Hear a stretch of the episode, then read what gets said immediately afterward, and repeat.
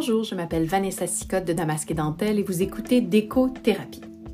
Aujourd'hui, on va parler des styles décoratifs à travers les années et je vais m'entretenir avec Francis Rollin de l'atelier Trois quarts fort.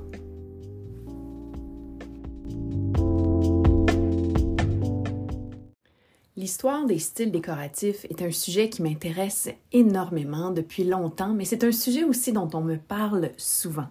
Les gens me demandent souvent quels sont les styles qui nous ont précédés, dans quel ordre, quelles ont été leur importance, puis quels sont leurs impacts à long terme, comment ces styles-là continuent aujourd'hui de nous influencer ou d'être visibles dans nos intérieurs et dans notre architecture. Donc aujourd'hui, je me suis dit que j'allais faire un peu un survol euh, de certains des styles qui ont été importants dans les 100 dernières années. Évidemment, c'est un survol, on pourrait rentrer en beaucoup plus de détails avec beaucoup plus de styles, mais je pense que déjà, ça va nous donner une bonne idée un peu de ce qui nous a influencé et continue de nous influencer depuis les 100 dernières années. Mais avant de commencer, je pense que c'est important de situer qu'est-ce qui influence les styles décoratifs et comment ceux-ci évoluent, comme ça en réponse toujours à des facteurs qui sont culturels, sociaux, économiques, parfois même politiques et aussi technologiques. Donc tous ces facteurs-là qui sont en constante évolution viennent comme ça influencer les tendances décoratives. Mais il y a d'autres choses aussi. Il y a les traditions, les coutumes euh, qui viennent comme ça affecter les styles euh, qui sont propres à certaines cultures ou qui dépassent les cultures pour comme ça influencer le monde entier la mode est très, très influente en fait des tendances en déco. Euh, L'un va pas sans l'autre souvent, il y a des gens qui vont dire ça. Moi, je trouve que, bon, des fois, effectivement, les courants se développent parallèlement l'un à l'autre, mais c'est indéniable de dire qu'effectivement, la mode vestimentaire va avoir une forme d'influence sur la déco. Les médias, les médias tels que les magazines de déco, les émissions de télévision euh, de déco et les réseaux sociaux aujourd'hui ont un impact important sur les tendances en déco. En fait, les médias sociaux ont, selon moi, accéléré de façon incroyable la vitesse à laquelle les tendances arrivent et s'épuisent pour être remplacées par de nouvelles tendances, ce qui en soi est quelque chose qui, est épeurant, là, en tout cas pour moi, euh, de voir la vitesse à laquelle les choses changent, évoluent et demandent comme ça à être remplacées. Et c'est à nous, en tant que consommateurs et consommatrices, de faire des choix, de se dire est-ce que c'est la direction dans laquelle on veut aller? Mais euh, bon, voilà, c'est comme ça le pouvoir euh, des médias et des médias sociaux.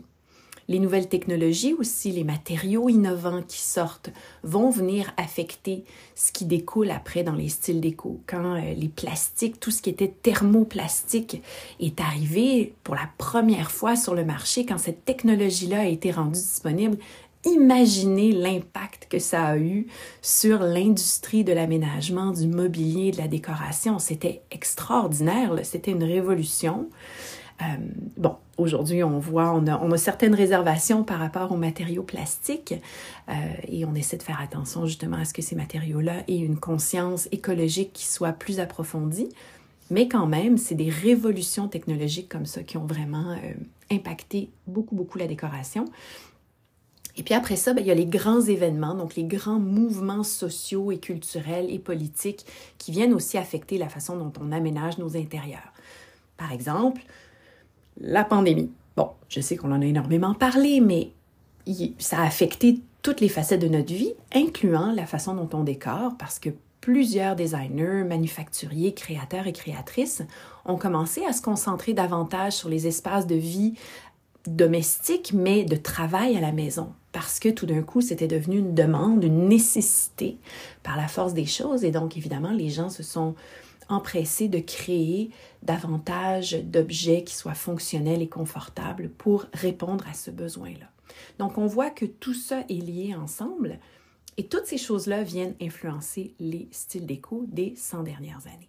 Donc, Retournons même il y a un peu plus que 100 ans, retournons à la fin du 19e siècle, en 1890, alors que euh, l'art nouveau est vraiment euh, né, a été popularisé en Europe. La Belgique est vraiment un, un centre très très important de l'art nouveau, mais aussi d'autres pays en Europe ont adopté ce style-là. Donc le style a été populaire entre 1890 et à peu près 1910. et il se caractérise par des formes naturelles très fluides, souvent inspirées par les plantes et les fleurs, ainsi que des lignes courbes et toujours très très douces. Les éléments typiques du style Art nouveau incluent des métaux torsadés, du verre dépoli, des miroirs en losange et des motifs en relief. Les matériaux couramment utilisés, ça inclut le fer, le verre, le bois et la céramique. L'Art nouveau a influencé l'architecture, le design de mobilier, les objets d'art, les arts graphiques et les objets ménagers. Il a été adopté par de nombreux pays d'Europe, mais aussi d'Amérique du Nord. Il est considéré comme un style raffiné et toujours sophistiqué. Il y a quelque chose de poétique, de romantique et en anglais on dirait même de whimsical, quelque chose d'un peu presque envoûtant, un peu magique même. Euh, il y a quelque chose de très... Euh, oui, très... On s'imagine des petites fées dans les bois avec euh, des, des du lierre et des fleurs. Il y a quelque chose de très, très poétique dans tout ça.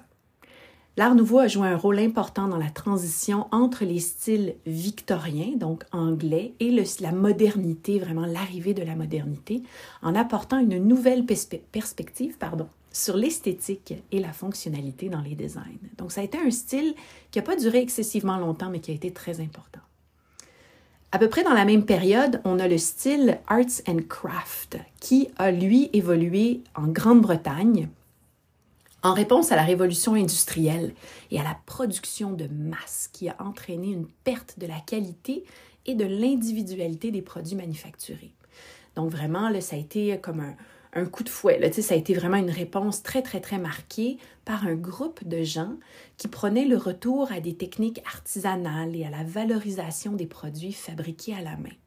Étonnamment, on a vu un peu de ce même mouvement récemment, donc ce retour aux objets fabriqués à la main, en réponse encore une fois à une forme de révolution industrielle. Donc peut-être que c'était la révolution technologique et informatique cette fois-ci, mais on a vu vraiment un peu ce même genre de mouvement. Les éléments stylistiques importants de ce mouvement-là incluent les formes simples, des motifs géométriques, des couleurs naturelles. Les matériaux utilisés sont le bois, le cuivre, le verre et aussi la céramique, comme on avait dans l'Art nouveau.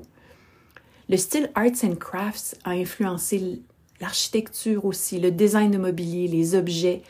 Euh, on en a vu de partout. Et les designers Arts and Crafts ont valorisé vraiment le travail manuel à tout ce qui était produit en série. Donc vraiment, leur emphase était sur la qualité, la durabilité, mais aussi l'esthétique. Les produits Arts and Crafts sont souvent considérés comme des exemples de design intemporel et de qualité supérieure, d'une qualité qui ne peut être atteinte, certains diront, que quand c'est fait à la main.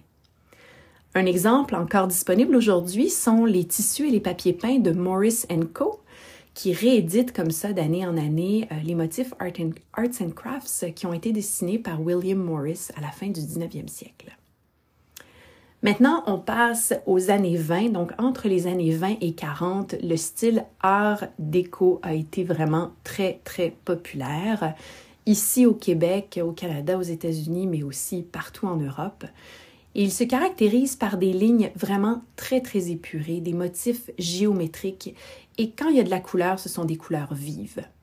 Les éléments typiques, ça inclut des courbes arrondies, des motifs en zigzag, des bandes verticales et horizontales, ainsi que des éléments en métal doré, argenté ou en verre coloré.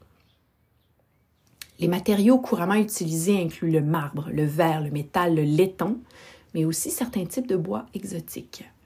L'art déco est souvent associé à l'architecture moderne des grands immeubles aux intérieurs luxueux tels que les hôtels, les cinémas, les clubs de jazz. Mais on pense aussi beaucoup euh, à certains immeubles, des grands skyscrapers, donc des grands immeubles à New York qui ont vraiment adopté le style art déco. On le voit aussi beaucoup en mobilier, en luminaire, beaucoup de bijoux art déco, des vêtements art déco. Donc ça a vraiment été une tendance qui a comme ça touché toutes les formes d'art et d'expression. C'est un style qui est sophistiqué et qui a joué un rôle très très important dans le développement du design moderne. Le mouvement art déco a a été influencé par plusieurs designers et créateurs, mais aussi de nombreuses femmes talentueuses qui ont contribué à façonner l'esthétique de cette époque.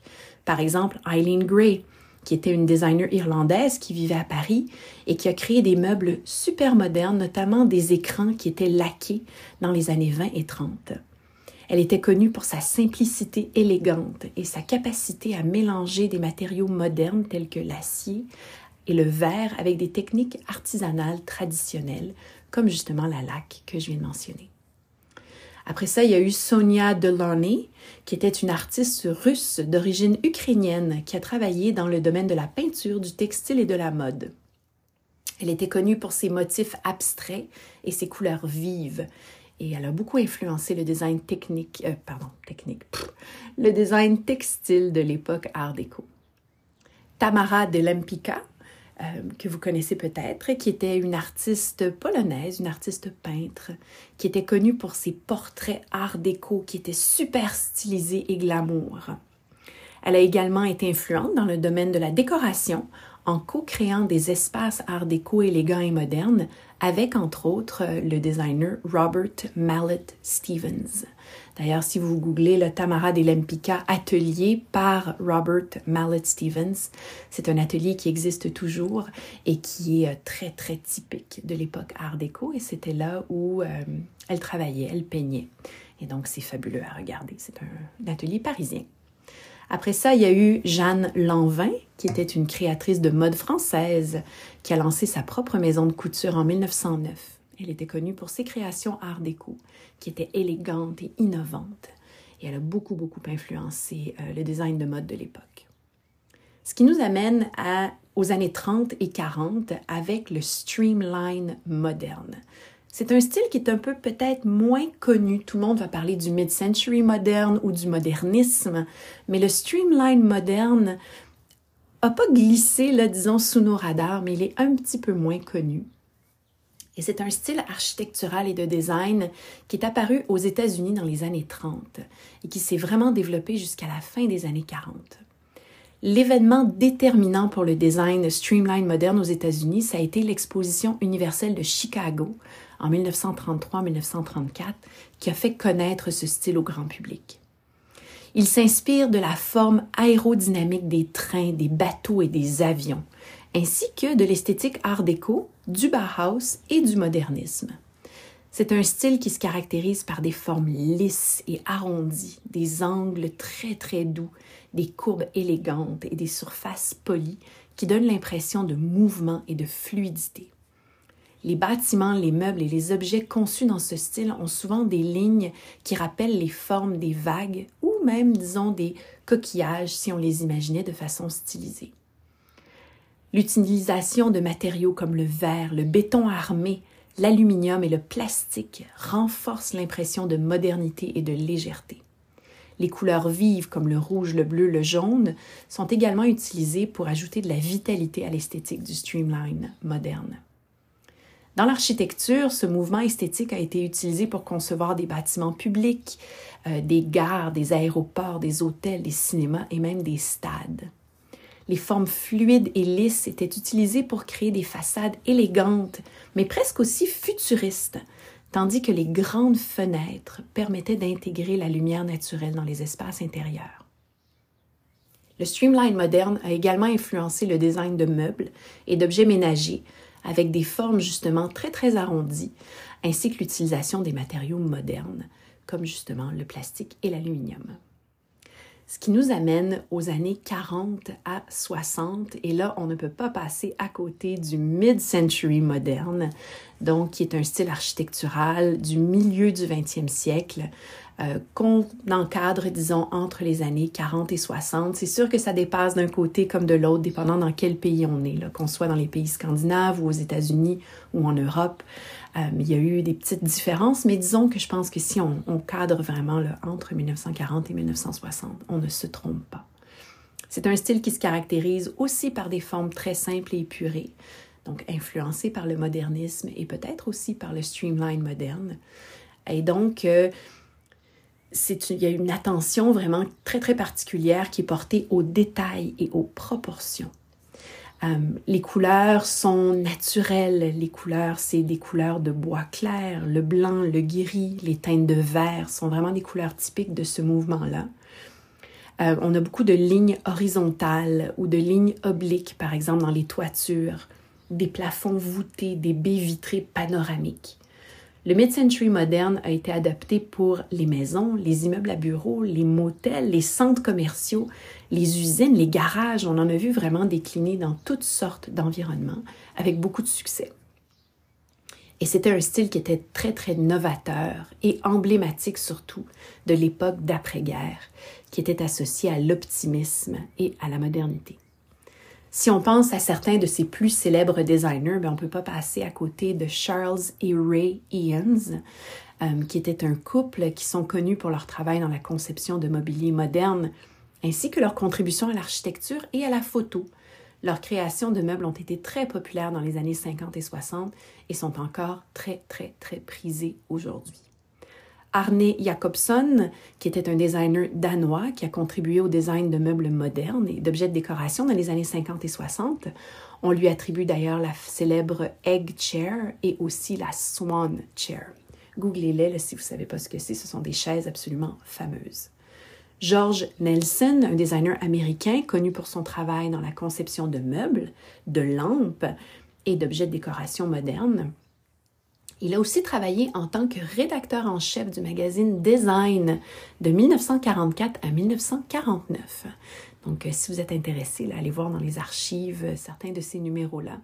Vous verrez le travail de George Nelson vraiment en tant qu'éditeur et rédacteur en chef. C'est plutôt fabuleux. Florence Knoll, qui était une designer américaine qui a travaillé avec de nombreux designers célèbres, dont Ludwig Mies van der Rohe et Eero Saarinen. Elle est célèbre pour ses créations de meubles modernes et sa contribution à l'architecture d'intérieur.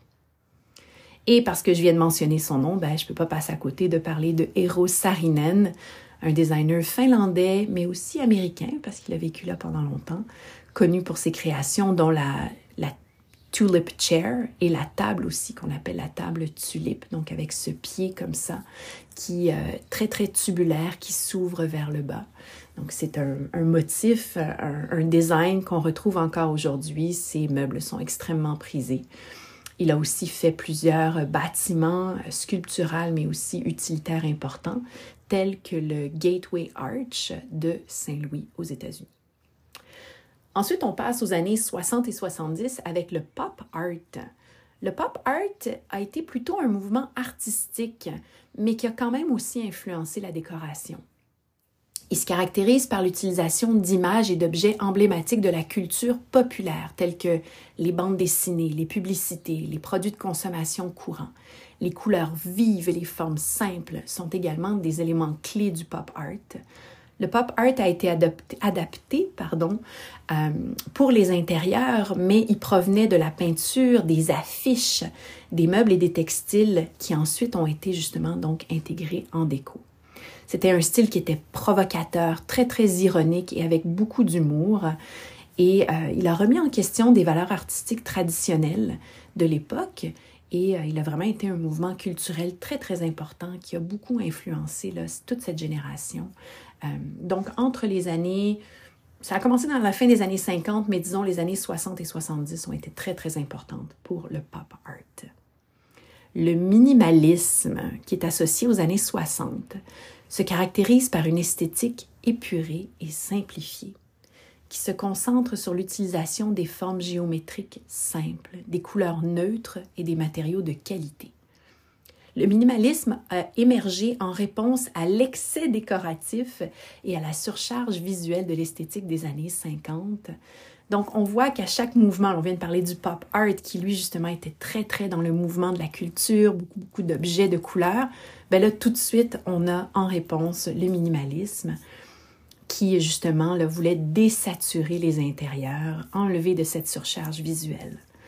Donc à chaque yin, il y a toujours un yang. Les espaces minimalistes étaient souvent spacieux et ouverts, avec très peu de meubles ou d'objets décoratifs. Les murs étaient souvent peints en blanc ou en nuances de beige ou de gris pour créer une toile de fond neutre.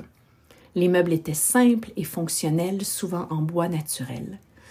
Le minimalisme a également mis l'accent sur l'utilisation de matériaux de qualité, le cuir, le bois massif, le marbre, le verre, pour créer une esthétique intemporelle et durable. La qualité des matériaux est vraiment considérée comme très très importante, en fait, et elle dépasse même l'utilisation de d'autres objets décoratifs. Vraiment, la qualité des matériaux sert d'objet décoratif en soi. Le minimalisme était aussi associé à un certain mode de vie qui prônait la simplicité volontaire et le rejet des objets superflus, ce mouvement qui s'inscrivait dans la culture de l'époque où les valeurs sociales et politiques étaient vraiment centrées sur l'anticonformisme, la contestation des conventions et la recherche d'une simplicité volontaire à tous les niveaux. Ça a été un mouvement qui a été très important. Après ça est arrivé le postmodernisme. Donc là, on est dans les années, je dirais, de 1980 à 2000 environ. Mais ça dure encore, des buildings postmodernistes, on en voit encore tout plein. Mais disons que vraiment le, sommet euh, du postmodernisme s'est passé vraiment euh, dans ces années-là. Ça a eu une très, très grande influence sur les styles décoratifs. Le style se caractérise par une approche qui est assez parodique de l'art, de l'architecture et du design le postmodernisme remet en question les conventions et les valeurs esthétiques traditionnelles, en utilisant des formes et des motifs qui sont décalés, ainsi que des références à d'autres styles et aussi à la culture populaire. Donc c'est un style qui a été adopté euh, dans les meubles, les accessoires, les bâtiments, les espaces publics beaucoup. Il est considéré comme très très innovant et audacieux. Il a stimulé la créativité et la pensée critique dans le domaine de la décoration intérieure. Et il y a beaucoup de gens à cette époque-là qui ont commencé à écrire justement sur la déco, sur les aménagements et ce qu'ils représentaient euh, pour nous tous. Donc ça, c'était un mouvement qui est important. Et là, le mouvement le plus récent qu'on ressent, disons, depuis le début des années 2000, c'est le mouvement du design durable, euh, qui est également connu aussi sous le nom de design écologique ou de design respectueux de l'environnement ou de design carboneutre ou de design éco-responsable. Il y a plusieurs noms qui lui sont donnés comme ça. Et c'est vraiment une prise de conscience croissante des problèmes environnementaux et des impacts négatifs de l'industrie manufacturière sur notre planète. Donc le mouvement a été initié par des designers et architectes qui cherchaient à créer des produits et des espaces qui minimisaient leur impact sur l'environnement tout en étant esthétiquement attrayants et fonctionnels. Le mouvement du design durable en décoration a été influencé par le développement des technologies et des matériaux durables, ainsi que par la demande croissante de la part des consommateurs et des consommatrices pour des produits écologiques. Donc c'est vraiment venu comme ça sur les deux fronts. Les designers et les fabricants ont commencé à intégrer des matériaux naturels et renouvelables comme le bambou, le bois recyclé, le liège, le lin dans leurs produits de décoration. Le design durable se concentre également sur la durabilité à long terme des produits et des matériaux, en mettant l'accent sur la réduction des déchets et sur la recyclabilité. Les designers encouragent l'utilisation de matériaux qui peuvent être facilement démontés et recyclés à la fin de leur durée de vie afin de minimiser comme ça les déchets. Il y a beaucoup, beaucoup, beaucoup de designers euh, qui ont euh, qui prônent aujourd'hui le design durable ou qui ont, disons, marqué cette influence-là. Et je pense à quelques-uns, dont William McDonough, je ne sais pas comment le prononcer, McDonough, D-O-N-O-U-G-H, euh, qui est un architecte et designer américain, qui est un des pionniers du design écologique. Il a écrit plusieurs livres sur le sujet et euh, dont un duquel il a été le co-auteur qui s'appelle Cradle to Cradle, Remaking the Way We Make Things, et qui est un livre encore extrêmement influent et euh, qu'on devrait tous et toutes lire selon moi. C'est un très très bon livre. Kelly Laplante, qui est une designer d'intérieur américaine, elle se spécialise dans le design durable. Elle a fondé une société d'ailleurs qui s'appelle Organic Interior Design, qui a remporté de nombreux prix pour ses projets de design écologique. Ilse Crawford, une, une designer d'intérieur britannique qui se concentre sur le design durable et l'utilisation des matériaux naturels. Elle est la fondatrice du studio Isla et euh, elle a travaillé sur des projets avec des grandes, grandes marques, dont évidemment euh, Ikea et euh, aussi, la, marque de produits pour la peau et pour le bain. Donc, c'est une designer qui est très influente. J'adore son style. C'est ce qu'elle fait, c'est très, très beau. Après ça, on a euh, David Truebridge, un designer néo-zélandais qui euh, crée des luminaires et des meubles en utilisant des matériaux naturels et durables. Le bambou et le bois recyclé sont des exemples. Emily Pilleton, une designer américaine, américaine pardon, qui est la fondatrice du projet H Design, une organisation à but non lucratif qui vise à résoudre les problèmes sociaux et environnementaux grâce au design. Elle est aussi l'auteur du livre Design Revolution 100 Products to Empower People, un très beau livre. Plus près de chez nous, on peut penser au travail d'Alain Carl, architecte, qui se concentre sur la construction de bâtiments écologiques et durables. Il est connu pour ses projets de maisons passives et de bâtiments à énergie nette zéro. Anne Carrier Architecture, qui est située à Lévis, a pour mission de produire une architecture contemporaine de qualité et a contribué ainsi à l'essor d'une culture architecturale identitaire pour le Québec, qui est vraiment focusée sur euh, des préoccupations pour le développement durable et la pérennité architecturale et physique. Donc, c'est un cabinet qui développe des projets qui sont à la fois novateurs et intemporels. Et finalement, je vais vous proposer le studio Trois quarts qui offre une gamme complète de services de design et d'architecture qui va de la planification initiale du projet à la réalisation de la construction. L'approche du studio euh, de l'atelier Trois quarts fort est centrée sur la collaboration avec ses clients en utilisant des méthodes de conception participatives pour s'assurer que les besoins et les désirs des clients soient pris en compte tout au long du processus de conception. Et ça, c'est durable en soi parce qu'évidemment, il y a moins d'essais d'erreurs, moins de, déchets dans le processus, moins aussi de on scrape et on recommence. Donc, tu sais, savoir vraiment cette vision intégrée est un aspect durable en soi, mais aussi le studio se concentre également sur des solutions qui sont innovantes et durables pour répondre aux besoins de leurs clients, tout en minimisant évidemment l'impact que ça aura sur l'environnement. Donc, j'ai eu le plaisir de m'entretenir avec Francis Rollin, euh, et il nous parle justement de sa vision du design. Alors je vous partage cette entrevue tout de suite après la pause.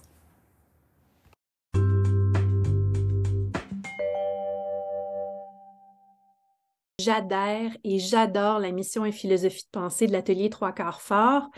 Euh, on va en parler d'ailleurs abondamment, mais avant de ça, est-ce que tu pourrais, toi, me partager un peu de ton parcours professionnel qui t'a amené là aujourd'hui? En fait, je me suis euh, inscrit autour de 2000 au bac en design de l'environnement à l'UQAM. Euh, bac que j'ai euh, complété vers 2003, il me semble. J'ai travaillé pendant mes, études en design au centre de design de l'UQAM, hmm. qui, est, qui est un centre d'exposition. Et je travaillais là en tant qu'étudiant, mais, mais j'ai eu des mandats de conception rapidement. Donc, je m'occupais de la conception des expositions itinérantes. Euh, puis, euh, ben, je me suis retrouvé dans une échelle, euh, dans une échelle que j'aimais, c'est-à-dire à mi-chemin entre l'objet, l'architecture, l'aménagement. puis, j'ai beaucoup aimé ça. J'ai comme eu la piqûre. Après le bac, j'ai parti un studio avec des collègues, un studio multidisciplinaire, avec un designer graphique, deux designers graphiques en fait. Ça s'appelait Rita. Hmm. donc là, on faisait de l'installation. On avait un atelier dans Saint-Henri dans ce temps-là. Euh, puis, euh, ben, petit à petit, euh, j'en suis venu à faire des aménagements dans des maisons, donc dessiner des, projets qui se rapprochaient un peu plus de l'architecture, mais toujours à l'échelle résidentielle. Puis, puis moi, j'ai toujours aimé avoir les mains dans la pâte, donc j'aime beaucoup les matériaux, j'aime beaucoup, j'aime beaucoup faire les choses. Mm-hmm. Donc, on avait un atelier. Puis petit à petit, ben, je me suis mis à fabriquer des escaliers, du mobilier intégré qu'on installait dans nos, dans nos projets d'architecture. Puis, euh, puis j'en suis même venu à, à, faire les projets carrément, donc à construire, à rénover, tout ça. Par la force des choses, euh, je me suis retrouvé à faire du design build. C'était comme ça qu'on a fondé euh, l'atelier Trois Quarts Fort, en fait, en 2009. OK. Donc, en fait, ça a été une progression finalement qui t'a amené, toi et le reste de ton équipe, à faire du design architectural. Effectivement. Euh, donc, il n'y a pas de plan, là. J'ai pas de plan de carrière, j'en ai jamais eu. Euh, mais c'est par la force des choses, puis par les projets proposés que j'en suis venu à, faire ce que je fais. Donc, j'ai un peu j'ai un peu forgé, si tu veux, mon, mon métier. Ben, c'est la meilleure façon de faire, selon moi, quand on se crée comme ça sa job de rêve. Je trouve ça, je trouve ça vraiment idéal. Parle-moi ben un peu, euh, selon toi, des défis actuels de l'industrie de l'architecture et du design. Il y a toutes sortes de, questionnements euh, qu'on pourrait avoir en tant que designer ou architecte. Euh, je pense à des questionnements un peu éthiques ou moraux. on est quand même responsable, je pense, dans notre pratique d'une certaine prolifération d'objets, puis de, de tout ce qui entoure euh, la construction, là, le, le milieu de la construction, puis, puis la, donc la production d'objets résidentiels. Puis, puis ben, à ça, on peut attacher un certain questionnement, je pense. Euh, donc, c'est peut-être ça les défis, je trouve, qui s'en viennent. C'est-à-dire qu'on, à l'époque où on vit, on vit dans un monde un peu inondé d'objets. C'est très facile euh, d'acquérir toutes sortes de choses. Mm-hmm. Puis ben, euh, peut-être que notre responsabilité en tant qu'émetteur, ce serait, euh, ce serait au moins s'arranger pour que ce qu'on crée ait une certaine durée de vie. Fait que je dirais que ce serait ça le principal défi en ce moment lié à, notre pratique. C'est sûr qu'avec. Oui. Ben, c'est un défi de taille, oui, c'est ça. mais tu sais, on a, on a aussi une. Je pense qu'on a aussi une responsabilité de de pédagogue, des fois, avec mhm. certains clients, dans certains contextes, avec certains projets. Tu sais, ça ne s'applique pas toujours, mais, mais tu sais, des fois, il faut remettre en question, euh, ou en tout cas être certain des besoins des gens. C'est pas, pas juste euh, de bien les cerner, mais de savoir que c'est des vrais besoins. oui, je comprends. Euh, oui. Puis, ben, tu sais, en tant qu'entrepreneur, c'est un dilemme des fois, là. Mm. puis, puis, même, tu sais, trois quarts forts, on on édite aussi là, depuis peu certains, euh, certains objets sur la boutique en ligne. Puis ben, c'est sûr que quand, on se met à concevoir des nouveaux objets, on s'assure que ce, seront, ce, sont des objets qui, qui vont durer dans le temps, pas juste pour leur, euh, leur qualité de fabrication, mais aussi euh, par leur look. On, on s'assure qu'on n'est pas dans un effet de mode nécessairement. En tout cas, on essaie. On essaie de contourner ces pièges-là créer des objets intemporels comme ça qui passent le test du temps. Ben, c'est un peu ce que les grands designers ont fait à une autre époque. Hein. Les grands créateurs, c'est ce qu'ils essayaient de faire, des objets qui allaient révolutionner le monde de l'objet. Mais c'est vrai qu'on est devenu une société très hédoniste, très euh, axée sur le plaisir, la satisfaction immédiate. Euh, le besoin de, tout à tout prix. Et donc, ça rend les choses difficiles de créer cet objet-là que les gens vont désirer, vont vouloir, mais aussi de créer un objet que les gens vont être capables de voir que cet objet-là et de ne pas en avoir 22 autres. Effectivement. Tu sais, des fois, une des stratégies, c'est de, c'est, de concevoir des objets qui peuvent évoluer au fil des besoins changeants des gens. Donc, euh, par exemple, si on va faire, euh, si on va concevoir une, je sais pas, une bibliothèque ou euh, une console audio, ben, on va s'assurer que, que, que, cet objet-là ou ce mobilier-là peut évoluer au fil du temps, au fil des besoins, au fil euh, des, des, capacités en termes de, de logeabilité. Mm-hmm. Donc, ça, c'est quelque chose qu'on va, qu'on va toujours essayer de faire. Oui, c'est une bonne philosophie à avoir. Dis-moi, toi, en tant que donc créateur, idéateur, euh, designer, architecte, concepteur, un peu de tout ça, c'est quoi, toi, ton plus grand rêve professionnel? Qu'est-ce que tu aimerais un jour accomplir? Wow. Je, me, mm-hmm. je, me, laisse un peu porter au fil des, par, les offres puis par les mandats. Puis, tu sais, ça a toujours été comme ça, de fil en aiguille. Je me suis toujours retrouvé à faire des, choses excitantes, puis, euh, et puis un projet en amène un autre. Peut-être que euh, ce qui me vient à l'esprit, ce serait peut-être de, de pratiquer dans d'autres contextes, euh, peut-être culturels ou, ou, ou, géographiques. C'est-à-dire que, tu sais, J'arriverais pas ça, moi, faire un projet en Islande, par exemple. mais tu pas juste pour voyager, mais aussi pour, euh, pour ça, pour être, pour être confronté à d'autres, d'autres contraintes, d'autres réalités, euh, d'autres climats même. Mm-hmm. Donc, euh, ouais, il y aurait peut-être ça. Il y aurait peut-être ça. Ben, c'est tout un beau projet. En tout cas, c'est un beau défi, disons, et puis une, belle ambition à avoir euh, pour le futur. Je, te souhaite que ça se réalise. ben, merci, c'était bien fine. Donc, on va parler de l'atelier maintenant et de ses projets à proprement parler. Tu nous as dit plutôt comme quoi l'atelier existait depuis 2009. Mais mhm. moi, la question, c'est pourquoi trois quarts forts? Et là, moi, j'ai ma, ma, suspicion, mais je veux savoir, toi, ce que tu en penses. En fait, moi, ce que je pense, c'est que c'est une allusion peut-être folklorique là, quant aux mesures en construction, mais aussi peut-être que c'est une prise de position identitaire québécoise de l'atelier. Est-ce que ça se pourrait qu'il y ait ça ou pas partout? ben, t'as pas tort, c'est un peu tout ça. Euh, j'ai envie de dire, quand on cherche un nom, c'est comme quand on a un band, là, c'est difficile de se trouver un nom d'entreprise.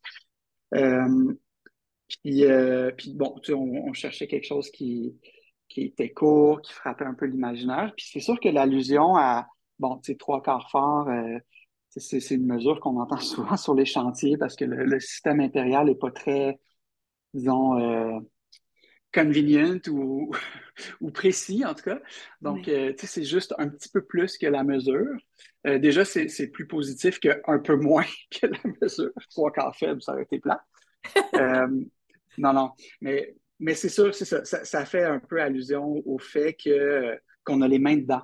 Donc, tu sais, c'est vraiment une, expression qu'on entend sur les chantiers, dans les ateliers de fabrication. Donc, ça fait allusion au fait qu'on fabrique nous-mêmes ce qu'on dessine. Tu sais, on fait du design build. Fait que c'est vraiment une expression qu'on entend quand, on est lié à la pratique. Le podcast s'appelle Décothérapie. Alors évidemment, il faut, euh, il faut approcher un peu de cet aspect déco. Euh, parle-moi des bureaux de Trois Quarts Fort. Dans quel environnement est-ce que toi et ta gang, vous aimez travailler? Ça ressemble à quoi chez vous?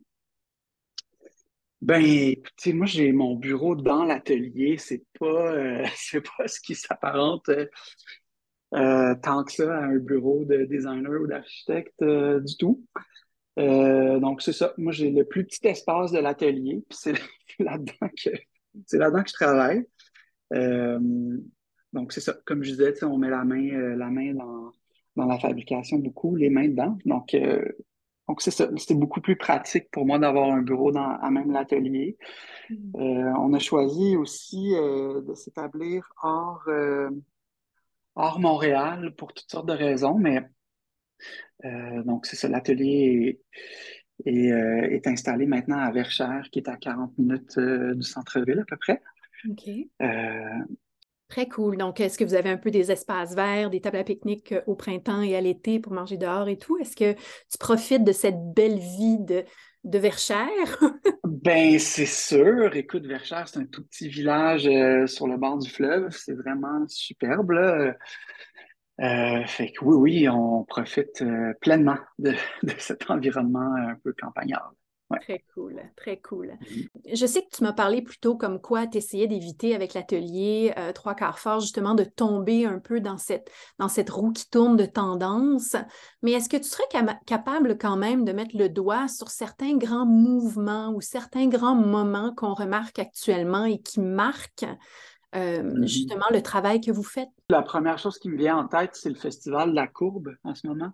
Ah. Euh, ouais, de l'arche et de la courbe, ce, qui, est, ce qui est bien correct. J'ai l'impression que y a un petit effet de mode euh, avec ça. Euh, ça, c'est un des pièges qu'on essaie d'éviter. Ça ne veut pas dire qu'on n'en fait pas, mais, mais mettons que ce n'est pas au cœur de tout ce qu'on va dessiner. Mm-hmm. Qu'est-ce qu'il y a d'autre en ce moment? ben, tu, le, l'espèce de mode de, couleur. Là. Fait que, chaque année a sa couleur. Ça aussi, on va essayer d'éviter ces pièges-là. Euh, parce que ça rejoint un peu ce que je disais tantôt, c'est-à-dire qu'on va essayer de concevoir des choses qui vont passer le test du temps. Fait que mm-hmm. c'est sûr que qu'on va éviter ces, petits pièges-là. Sinon, ben, c'est sûr que, comme je disais, nous, on travaille l'acier puis le bois, puis ben, je pense que ça a été à mode un peu là, l'acier, l'acier brut, euh, le bois de grange, le bois magané, tout ça, depuis quelques temps, on essaie d'éviter ça aussi. Mais ça ne veut pas dire qu'on ne travaille plus l'acier puis le bois. C'est-à-dire qu'on a peut-être un peu adapté notre approche puis fait évoluer, euh, fait évoluer notre pratique en ce sens-là. Mais, Mais c'est ça, c'est à peu près ce qui me vient en tête, là. Mm-hmm. Ben, c'est, non, effectivement, c'est des, euh, oui, tout ce qui est courbe, euh, c'est, inévitable. Ce qui est couleur, c'est vrai que ça change. En même temps, c'est vrai que ça a souvent été dit comme étant la méthode la plus facile de, de, bonifier ou de changer un espace, mais tu as raison que l'effet des tendances se fait beaucoup sentir à ce niveau-là. Puis au niveau des mm-hmm. matériaux, ils vont venir, ils vont repartir, mais les vrais bons matériaux vont toujours rester dans le fond. Ben, c'est ça. J'ai envie de dire que, tu sais, peut-être que la, la mode sur les, finitions change, mais ça reste que, que des, des, matériaux locaux euh, vrais, mm-hmm. ça, sera toujours euh, pertinent. Je, pose la question à tous les, euh, les créateurs, créatrices, architectes et designers que je rencontre, mais c'est à savoir, toi, qu'est-ce que tu penses d'un style québécois à proprement parler? Est-ce que c'est quelque chose qu'on a ici? Qu'est-ce qui nous différencie du reste du monde? Ça, c'est une question vraiment difficile, je trouve. Euh, ben, tu sais, c'est clair que la réponse évidente, c'est que c'est que ce qu'on conçoit a, rapport avec, euh, avec notre, nordicité. Hmm. Ça, c'est assez évident. Euh, puis, tu sais, dans la mesure où on, où on euh, fonctionne avec des ressources locales le plus possible, bien évidemment, on va se retrouver donc avec des essences euh, euh, d'arbres plus nordiques. peut-être que qu'il y, a un langage aussi formel lié à ça, peut-être dans l'économie moyenne, peut-être peut-être dans la, sobriété aussi des, gestes de conception qu'on pose. Mm c'est sûr qu'il y a une certaine parenté avec tout ce qui est euh, design scandinave, parce que, bon, c'est évident, on, a des, on a des climats un peu semblables, puis, puis, euh, puis une appropriation du territoire aussi qui, est apparentée. Euh, ouais, je pense que, je pense que ça, ça situe là un peu notre personnalité québécoise. Là. Mm-hmm.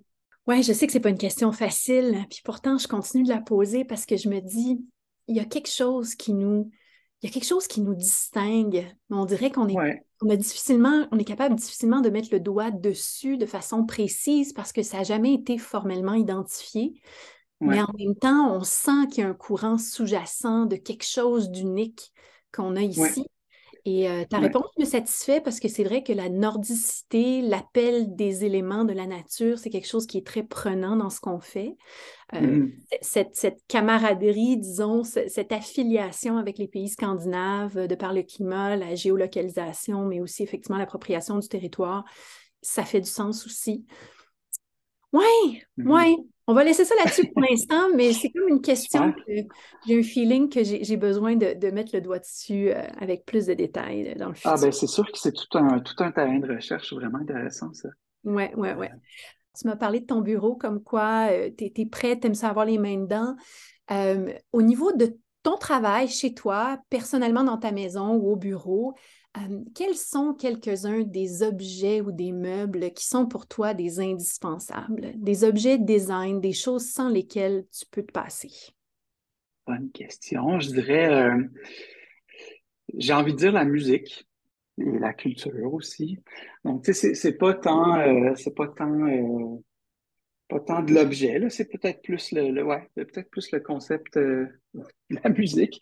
Donc, euh, mais là, ça passe par des objets. Effectivement, dans le fond, euh, tu sais, euh, je suis un, peu mélomane. J'aime beaucoup, j'ai beaucoup de vinyle, j'ai joué de la musique aussi.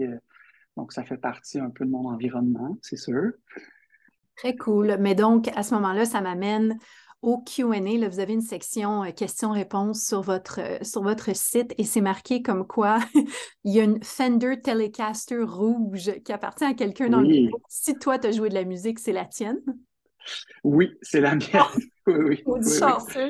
oui, oui. C'est ma guitare euh, depuis que j'ai 14 euh, ans, je pense. Ouais. Oh Ça fait longtemps que je la traîne avec moi. Ouais. Extraordinaire. Est-ce que tu l'avais acheté vintage à l'époque? Oui, oui, oui. C'était déjà une vieille guitare il, y a, très longtemps. Formidable. Donc, effectivement, toi, la musique, c'est quelque chose qui, euh, qui, imprègne ton, ton ADN même. Là. Oui, oui, tout à fait. Oui, oui, vraiment.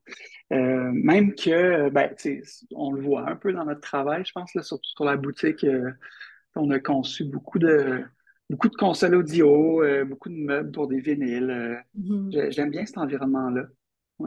Est-ce que tu trouves qu'on faisait mieux les choses avant? Parce que je sais qu'il y a toujours la question de l'ampli pour les joueurs. Il y a toujours la question de dire on ne fait pas des aussi bonnes amplis qu'avant. Les années 70, c'était les meilleures années de l'ampli. Est-ce que tu es euh, c'est tout un débat, ça. Euh, je pense qu'effectivement, il y a une qualité là, dans, dans la fabrication euh, qui, est, qui, dure à reproduire. Là. C'est quand, quand on Ouais, quand on se retrouve avec des objets des années 70 en audio, là, c'est sûr qu'on a quelque chose euh, de qualité. En même temps, en même temps, c'est sûr que les innovations technologiques euh, ont amené toutes sortes de possibilités. Ben, je pense juste à Sonos, un peu révolutionné euh, l'écoute de la musique. Des systèmes comme ça, ou même des plateformes. Donc, tu sais, oui, il y, a, du, bon dans le vintage, mais il y a aussi beaucoup de bon dans, dans ce qui se fait maintenant. Mm-hmm. Est-ce que vous essayez d'honorer ça dans vos designs, donc d'essayer d'avoir justement parfois quand tu dis il y a quelque chose qui est indomptable, qui a été fait dans le passé, qui est juste impossible à dépasser, à surpasser, à faire mieux, est-ce que vous intégrez à l'occasion dans les meubles custom et les choses euh, built-in des objets du passé? Oui, ça arrive, mais ça arrive plus souvent euh, dans les aménagements ou c'est dans l'architecture. Donc, euh, comme je disais tantôt, on, est, on a été impliqué beaucoup dans, dans les projets de rénovation. Donc, là, c'est sûr que, que des fois, on, on tombe sur des qualités architecturales incroyables. sais, par exemple, on a, on, a, on a eu la chance, l'honneur de, de rénover une maison qui avait été dessinée par Roger Dastou. Wow! ouais, euh, qui est une star de notre architecture québécoise des années 60, mettons. Fait. Euh, fait tu sais, là, c'est sûr que quand tu tombes sur des bijoux comme ça, euh, on est tenté de conserver beaucoup de choses parce que parce que c'est wow, là, tu sais. Mmh. J'adore ça, j'adore ça. Ben écoute, merci Francis, c'était vraiment un moment super euh, passant ta compagnie. Je veux juste, avant qu'on se quitte, euh, dire comme quoi on peut suivre l'atelier Trois quarts fort sur les médias sociaux au arrobas trois quarts fort sans point, sans tiret, sans rien, sans chiffre non plus, l'on épelle, donc T-R-O-I-S-Q-A-R-T-F-O-R-T. Et je vais euh, partager toute cette information-là aussi dans les notes sur le blog de Damasque et Dentelle. Francis, merci. Ben, merci à toi. Bonne journée.